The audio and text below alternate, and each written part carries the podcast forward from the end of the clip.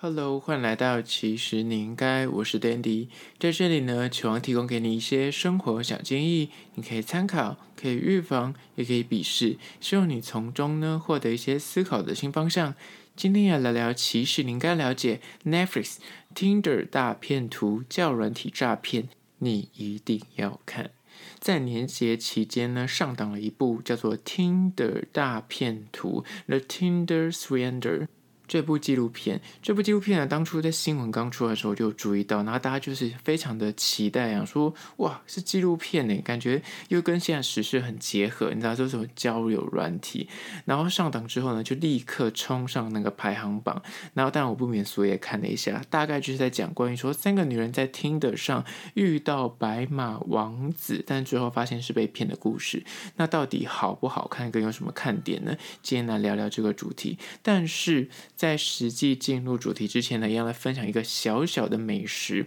它是位于行天宫，名字叫做不老麻薯，不老麻吉，一个摊贩。它是位于行天宫的那个捷运站出口。如果就是你知道走春的时候，最近农历新年，大家应该会去行天宫拜拜。而我不免俗，农历初五才去走春，往年都是在初一、初二就去，但是今年因为疫情，虽然说不要人挤人，就晚一点去。初五的今天呢，我就是连走了两天，去了龙山寺跟所谓的行天宫。如果你有去过行天宫，你一定有经过这间麻薯摊贩，它就很小一间，就真的是在转角处一个小摊贩，它叫做不老麻薯，四个店员不夸张，每天都在排队。你有上班的地方在那附近，我基本上每次看到，即便是一到五那种上班日的下午时段，它都在排队。他买的麻薯除了最一般的那种，就是沾花生粉的那种，就是原味麻薯之外呢，它还有里面有包内容物的，有花生、芝麻、红豆、芋头跟绿豆。然后呢，他而且他很嚣张。他每一个人限购两盒，对，他就不给你大量采购，他一个人最多就只能买两盒。那一盒我若没有记错，它是那六颗吧，就一盒是六颗，所以你一个人限购两盒，不好意思，如果你要买很多盒，不阿兜，你可能就是要重复的排队，就是这么的夸张。我个人推荐的时候，他们家的那个芋头跟红豆就是非常的好吃。我没有记错的话，它一颗应该是十块钱，所以你可以买一盒，你也可以买单颗。像我今天去，就是我只买了两颗，然后它就用塑料袋帮你装，可是它一盒就是用塑胶盒装，就是看你要吃的分量。但是经过真的不要错过，不然你看到他没有在排队，就赶快去买，不然有时候真的大排长龙，要排个半个小时。很有可能比较意外，尤其是那种连假或者周休假期的时候。当然，如果有时候经过，你可能要先查一下他是不是有开店。他有时候开店时间不一定。然后我有时候经过看，他如果太晚的话就，就可能卖完，他就关了。真的是小小摊贩有四个店员，一个负责结账，一个负责就是点餐，另外两个负责狂包，非常的有效率。在此真心的推荐给你，如果你有去行天宫，不要错过这间叫做不老麻薯。相关的资讯呢，也要放到其实你应该限动二十四小时之后会放到小吃的栏位去，那赶快去按赞订阅起来，才能看到之后有各种消息。那回到今天的 Netflix 听的大片图这个纪录片到底好不好看呢？这部片长两个小时的真实纪录片呢，我只能说太可怕，太惊悚。太紧实！如果你有在玩娇软体，或是你没有玩过娇软体，我觉得你都应该要看，因为他看了又让你背脊发凉。因为你在看的时候，你可能如果你没有玩过娇软体，或是你之前有玩过，或者此刻你正在滑脚软体，你就是会滑到你想说哇，这种事情怎么可能会发生？一方面，你可能看到就是很多网友会在下面留言说，这女生太笨吧，这你知道就是想要找高富帅啊，搂 Z 这样子，真的很蠢很笨。就下面很多网友会。这样留言，但是因为你看纪录片的你，你是上帝视角，所以你很容易就会有那种自己的偏颇，觉得说这种事情发生在你身上，你才不会被骗。我跟你说，你去看这部片，你就真的觉得说，真的不是你没有被骗，而是他要不要骗你而已。这个纪录片的男主角呢，就是一个以色列的骗子，叫西蒙。好了，我们就简称他叫西蒙。这部片的主角，然后他呢，就是在 Tinder 上面，你看到他的那个 profile，他的资料夹、他的自荐里面，就是有那种他坐在那种名车外面跟名车合照，喝香槟、喝红酒，或是游历各国，真的是。游历各国，然后会在那种直升机上有拍照啊，在海边搭游艇，就是要把自己的那个照片里面看起来就是非常有钱的人。那看起来你想说，那就是骗子啊？怎么可能会真的这么有钱人还需要玩听的？但是呢，里面有这个纪录片里面有三个受害者。他是有跟他们见面的哦，甚至也跟他们约会哦，而且还跟他们就是那有爱爱啊，甚至就是长达有数年的交往行程哦，不要夸张，就是这么的荒唐。但是他是个诈骗。他怎么诈骗呢？他就谎称自己就是在他的听的上面的字介上面，就是说他是一个游历各国的一个男性。这样见面之后，他就跟你分享说他的名字，但他这个名字其实是个假名，是个什么 Simon 什么 Levis，就是这个名字其实是一个钻石大亨的儿子。所以大家在玩 Tinder 的人，就是台湾人可能比较难，可是国外的人，因为他们的名字可能你就会想要 Google 或者 FB 搜一下，或是 IG 搜一下这个人，去约会之前才能够有保障，说这个人到底是不是骗子，或这个人是不是真人。但是他搜的时候呢，你的确可以找到他的，他还为此办了一个。IG 账号，所以你看起来就是他真的是游历各国，他真的都坐游艇，他真的开名车，然后他就是经营很久这样。他跟你见面的时候呢，他甚至会派私人飞机去载你，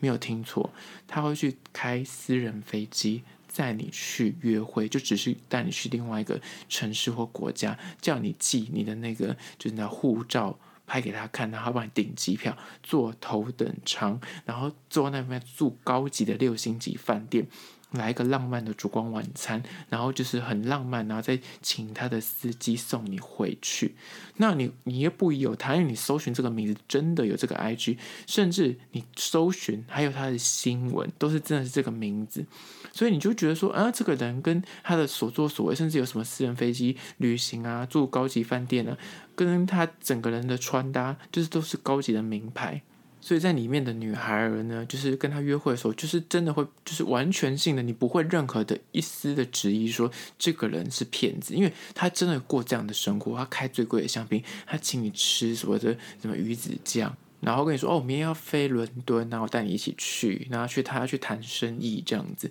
那前面就会铺成他是一个人像王子般的形象，而且他的真的他出现在你眼前，也真的是有所谓的保镖，不要怀疑还有保镖。然后真的坐那种高级的车子，然后他也会有所谓的住宿，真的有他的住的地方，也都是豪宅，开名车，钻表这样子。然后后续他跟你第一次约会完了，他就开始用 WhatsApp 跟你长期的保持联络，但是他就每个地方都会飞，他为了取信于你，他到每个地方他都打卡给你知道，或是拍照给你看，说哦，他现在在私人班机上面，或今天他去哪边出差，或他现在此刻在哪个国家的哪个城市，打卡给你看他的地点这样子。那女生久了就觉得说，哎。这个人很像是跟我是认真的哦，然后他就是，而且他不会刚开始就就要跟你要钱，他会稍微培养你的信任感，养到一定的程度之后，可能一个月、两个月之后，他就开始跟他跟你讲，告诉你一个故事。然后甚至他连图文都准备好了，他就跟你说：“哦，他是个钻石大亨的儿子，所以他这个工作很危险，他有时候不能够透露他的行踪。然后有一天他就突然丢他保镖被打的照片，然后半夜他会突然半夜丢给你。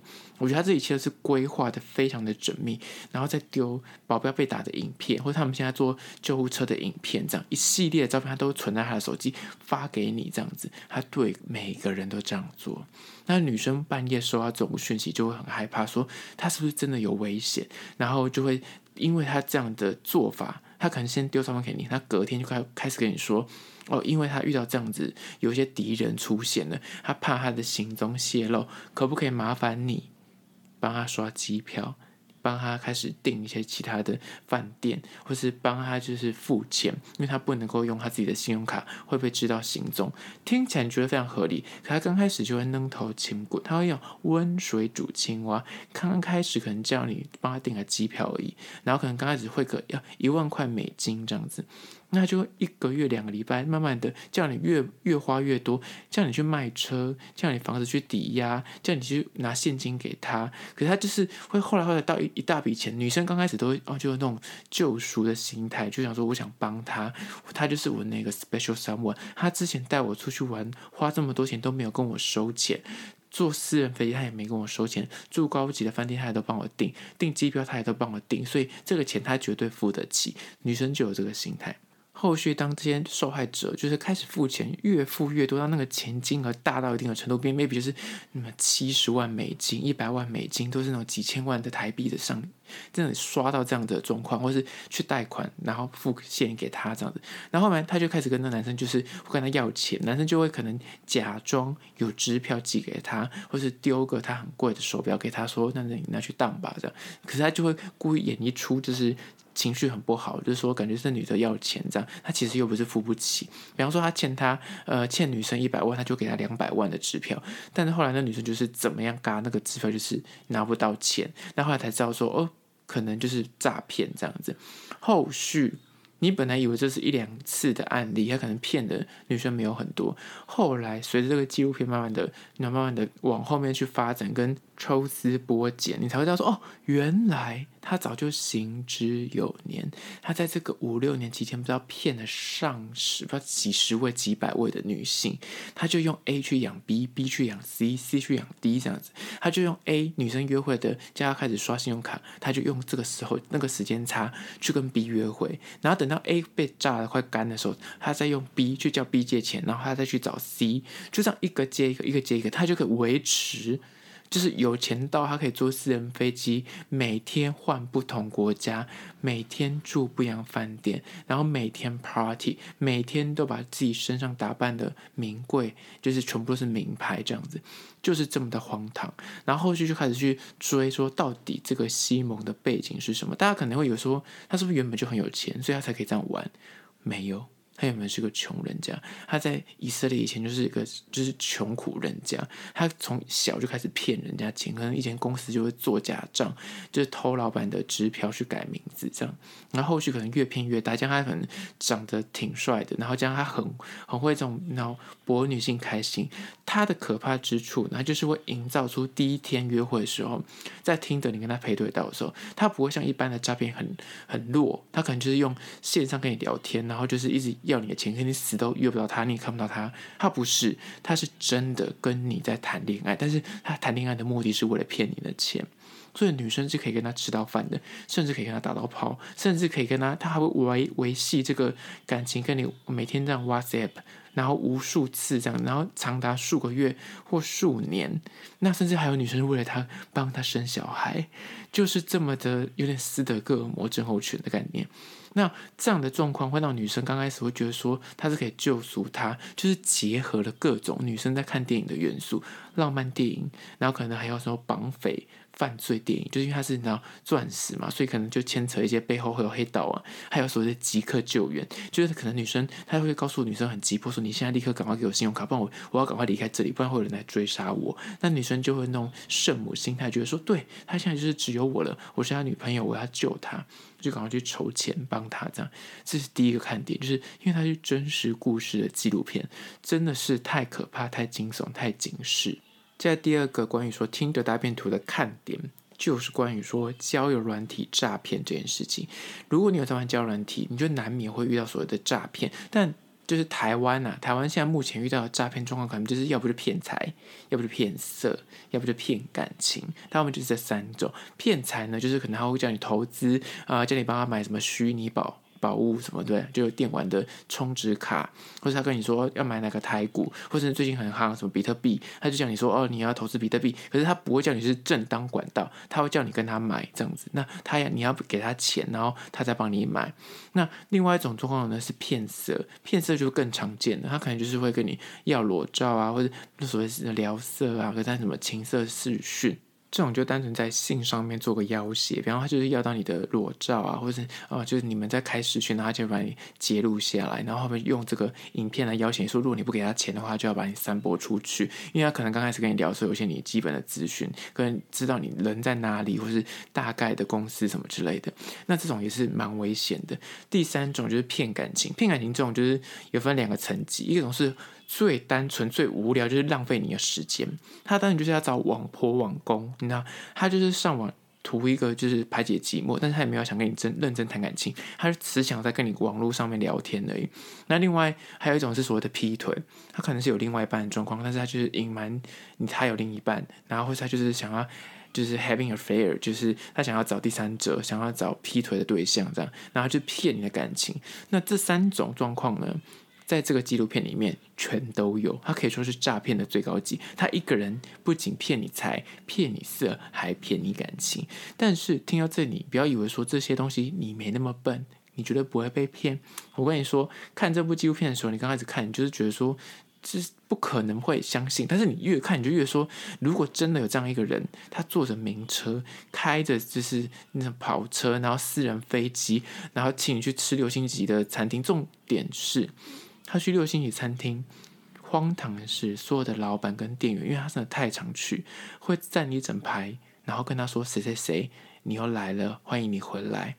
你会不相信他吗？因为那些餐厅都是米其林等级，然后那些饭店是六星级的饭店，他都可以叫出他的名字，连那些经理他都知，因为他太常去，然后用的他的名字，就是大家会真的以为是他，所以变得是你无从去怀疑起。所以后来为什么会？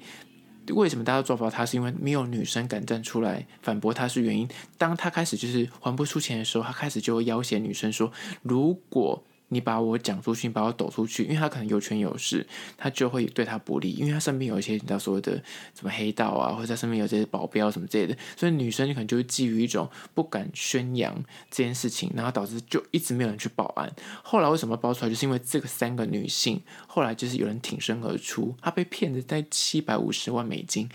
那个天文数字，然后后来就是真的不甘心，但他就找他们就是他们国家的那种大报。去爆料，本来还没人相信他，后来是有个记者觉得说不太对劲，才去对到说，哦，原来这个男主角早就行之有年。他后来这个西蒙的这个名字，之前是另外一个名字，然后那个名字其实已经被判刑了，在以色列他其实就已经被判刑好几年。关完之后，后来他才出来之后，又跑到别的国家去行骗，所以他才能够每次在一个国家不能待太久，因为他必须一直移动，他的行踪才不会被抓到。那后来，因为他这个诈骗，说实在的，因为是女生自己用自己的信用卡帮他刷，也不是他盗用，所以很难去界定他到底犯什么罪条。后来这个整个故事，但纪录片后面就用了这些三个女生，就是有等于用那个方法才让他定罪。但是这个定罪也是说实在的，你没有办法，他骗了这些钱拿不回来，因为等于是这些女生自己心甘情愿花钱，那就帮他汇给他，或是花钱帮他买机票，花钱帮他订饭店。花钱帮他刷卡这样子，那变成在后面定罪方法是用另外一个，但是后来判刑他也不过关几几个月，还一两年而已，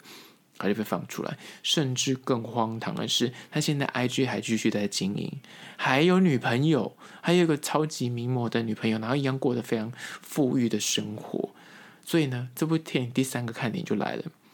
没有良心的人比你想象更多，真的是有时候为了钱，他什么事都做得出来。因为他里面其实是用所谓的庞氏骗局，他就在 A 这边要一点钱，然后再用这些钱去投资在 B 这边，再用 B 去养 C，他越滚越大，所以他可以总共骗了这些所有女生上千万的美金，就靠一张嘴。而且他每天过得很富裕的生活，就是这么的荒唐。那这个故事看下来，除了就是教软体这件事情让你有那种警戒之外，你可以看到整个故事线里面，到底现代人在谈感情的时候，是不是容易太容易陷入那个所谓的浪漫电影啊，或是粉红泡泡的这个陷阱里面？大家真的很值得一看，这是一个真实故事，所以非常看完之后你就捏把冷汗，你绝对不会想停下来，你就会想赶快看到最后面那个结局。